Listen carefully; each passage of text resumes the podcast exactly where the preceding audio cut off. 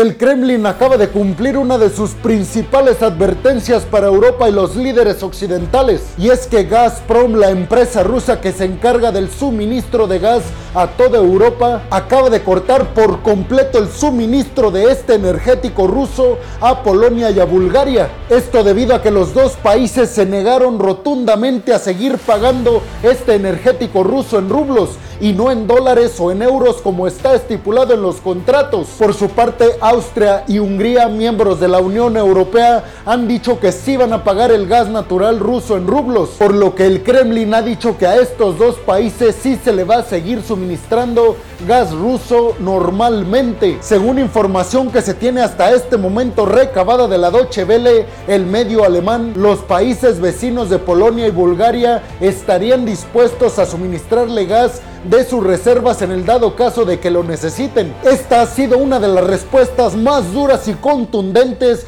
que ha tenido el Kremlin con los líderes occidentales después de su invasión a Ucrania y después de que los aliados occidentales sancionaran de manera durísima la economía rusa. Países como Alemania, Francia y algunos otros de la Unión Europea ya tienen adelantados varios meses por eso no se le ha cortado el suministro de gas a estos países. Este adelanto de pagos lo hicieron en euros o en dólares cuando todavía no existía este conflicto. Sin embargo, Vladimir Putin y todo el Kremlin han dicho que cuando esto finalice y tengan que hacer nuevos pagos para seguir suministrándoles gas natural, lo tienen que hacer en rublos y si no lo hacen, sufrirán las mismas consecuencias que Bulgaria y Polonia de que les cortaron por completo el suministro de gas natural desde el Kremlin. La principal compañía polaca que se encarga precisamente de comprarle el gas natural a Rusia ya ha dicho que esta medida por parte del Kremlin no representa ningún riesgo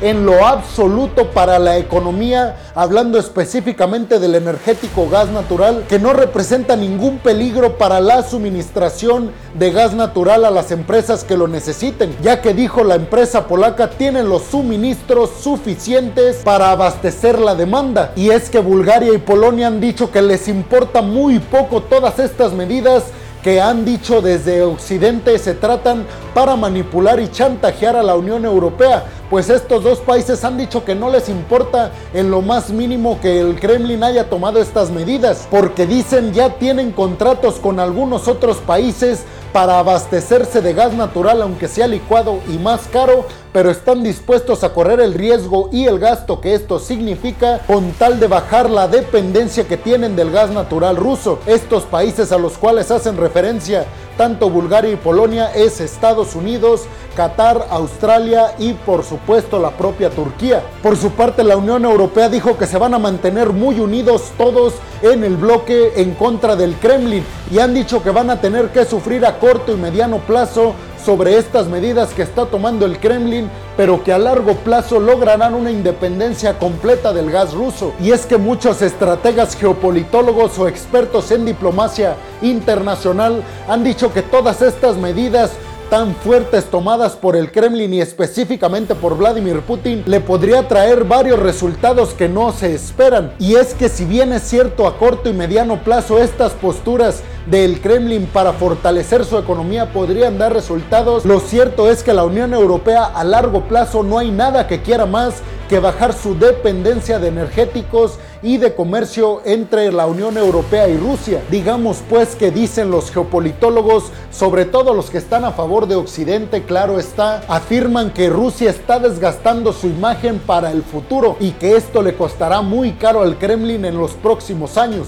Bienvenidos a un nuevo video de geopolítica en el cual como ustedes ya saben les voy a platicar lo más importante que ha acontecido a niveles diplomáticos y geopolíticos alrededor de todo el mundo. Y vámonos rápidamente con la segunda noticia del día de hoy que implica también a Rusia y al propio Estados Unidos y es que una delegación estadounidense de altísimo nivel viajó a Brasil para reunirse también con diplomáticos de altísimo nivel de este país de Sudamérica. Este grupo de diplomáticos estadounidenses que viajaron a Brasil está encabezado por Victoria Nuland y obviamente van con el principal objetivo de lograr que Brasil se ponga a favor de la postura occidental frente a la invasión rusa en Ucrania, que recordemos, Jair Bolsonaro ha tenido gestos muy buenos o a favor de Vladimir Putin, que desde Occidente han sido totalmente condenados. Pero por supuesto que además de este objetivo de traer a Brasil del bando occidental, también van con el objetivo de fortalecer los lazos económicos entre Estados Unidos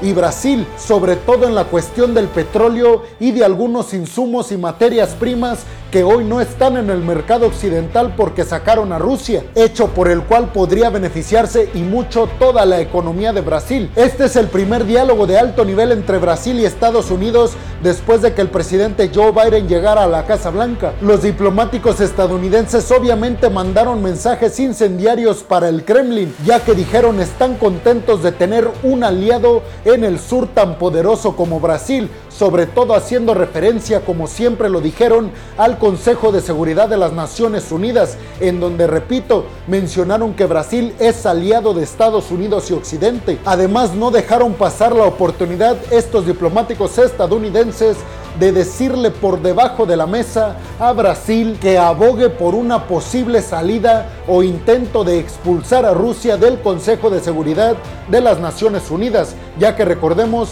Brasil junto con Rusia, China y algunos otros son miembros permanentes de este Consejo y dice Estados Unidos, Rusia no ha respetado los principios de esta organización y de este Consejo. Pero ustedes qué opinan? ¿Creen realmente que Brasil se ponga del lado occidental y específicamente del estadounidense frente a Rusia? ¿O creen que Brasil siga con su papel de neutralidad e inclusive en ocasiones apoyando a Rusia? Dejen su opinión en la zona de los comentarios. Y en otra noticia, Estados Unidos y sus aliados del G7 ya les he mencionado que tienen toda la intención de expulsar a Rusia o suspenderla, mejor dicho, de la convención del grupo del G20 que se llevará a cabo en noviembre de este año en Indonesia. Pues como Indonesia, que es el país sede, no les ha hecho el favor a los occidentales de sacar a Rusia de esta reunión que ya ha dicho que quiere asistir, además con el apoyo de China y Brasil inclusive, pues los aliados tienen un segundo plan y es invitar a Ucrania a la convención,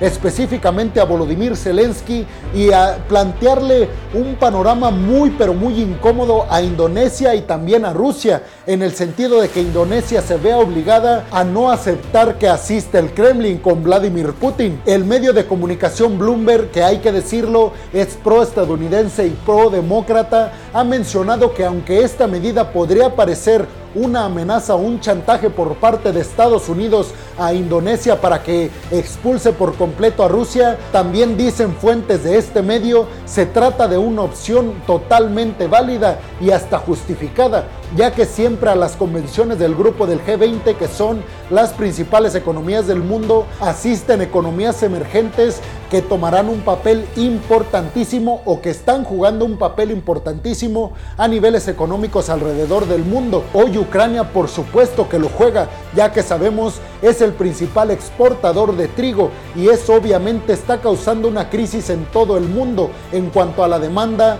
y al abastecimiento de este producto. Pero ustedes qué opinan? ¿Creen que finalmente los aliados occidentales logren persuadir a Indonesia y que expulse a Rusia de esta convención que se va a llevar a cabo, les digo, a finales de este año? ¿O creen que asista Rusia y además Ucrania a esta convención? Pueden dejar su opinión en la zona de los comentarios. Y en otra noticia, Josep Borrell, el representante de alto nivel europeo, está en una gira por toda Latinoamérica, obviamente para estrechar o fortalecer los lazos con los nuevos gobiernos y con los que van de salida en América Latina. Pues le tocó primero el turno a Chile, que sabemos con este controversial presidente tan joven además, izquierdista también hay que mencionarlo, Boric, pues obviamente la Unión Europea tiene las intenciones de tentar el terreno y cuál es la postura que va a estar tomando Gabriel Boric a la política exterior, específicamente, claro está, con la Unión Europea. Pues Josep Borrell ha dicho que se siente totalmente identificado con el presidente Gabriel Boric y que recibe total apoyo por parte de la Unión Europea para llevar a cabo sus reformas a la Constitución. Además, claramente llegó para hablar de temas económicos y de comercio internacional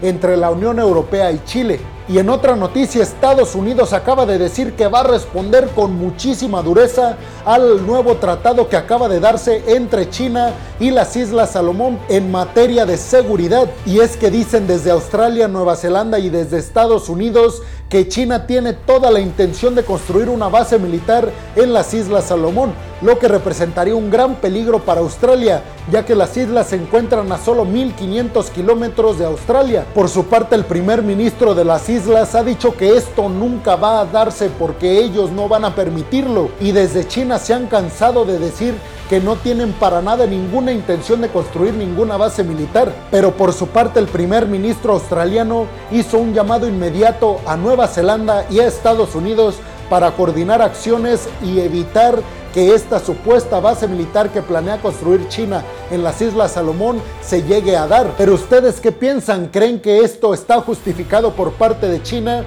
o creen que esta advertencia por parte de Australia Nueva Zelanda y Estados Unidos a China también está justificada? Pueden dejar su opinión en la zona de los comentarios. Y en la última noticia del día de hoy, en una rueda de prensa ofrecida desde el Kremlin, Vladimir Putin lanzó una advertencia a todos los aliados occidentales. Dijo que si algún país externo, mandándole directamente el mensaje al Reino Unido, Polonia y algunos otros países que se han encargado de mantener su postura radical en apoyo a Ucrania, pues Vladimir Putin les lanzó la advertencia de que está dispuesto a utilizar su capacidad nuclear en estos países. Por su parte, el primer ministro Boris Johnson dijo que no cree que Vladimir Putin se atreva a utilizar armamento o poderío nuclear en cualquier parte del mundo, ya que sería condenado obviamente por toda la política internacional. Pero Vladimir Putin ya nos ha demostrado que puede llegarlo bastante lejos con el objetivo de lograr sus fines que se propuso. Y bueno, hemos llegado al final del video del día de hoy. Les quiero agradecer mucho por llegar hasta este punto del video. Les quiero también pedir, por favor, como siempre lo hago, que me regalen un like o un dislike si es que no les gustó el video. Siempre les digo que eso también es válido. Además, si pueden regalarme su opinión en la zona de los comentarios. Y por supuesto que me ayudarían muchísimo a llegar a muchas más personas si este video lo comparten en todas y cada una de sus redes sociales. Además, como también siempre lo hago, recordarles que pueden seguir el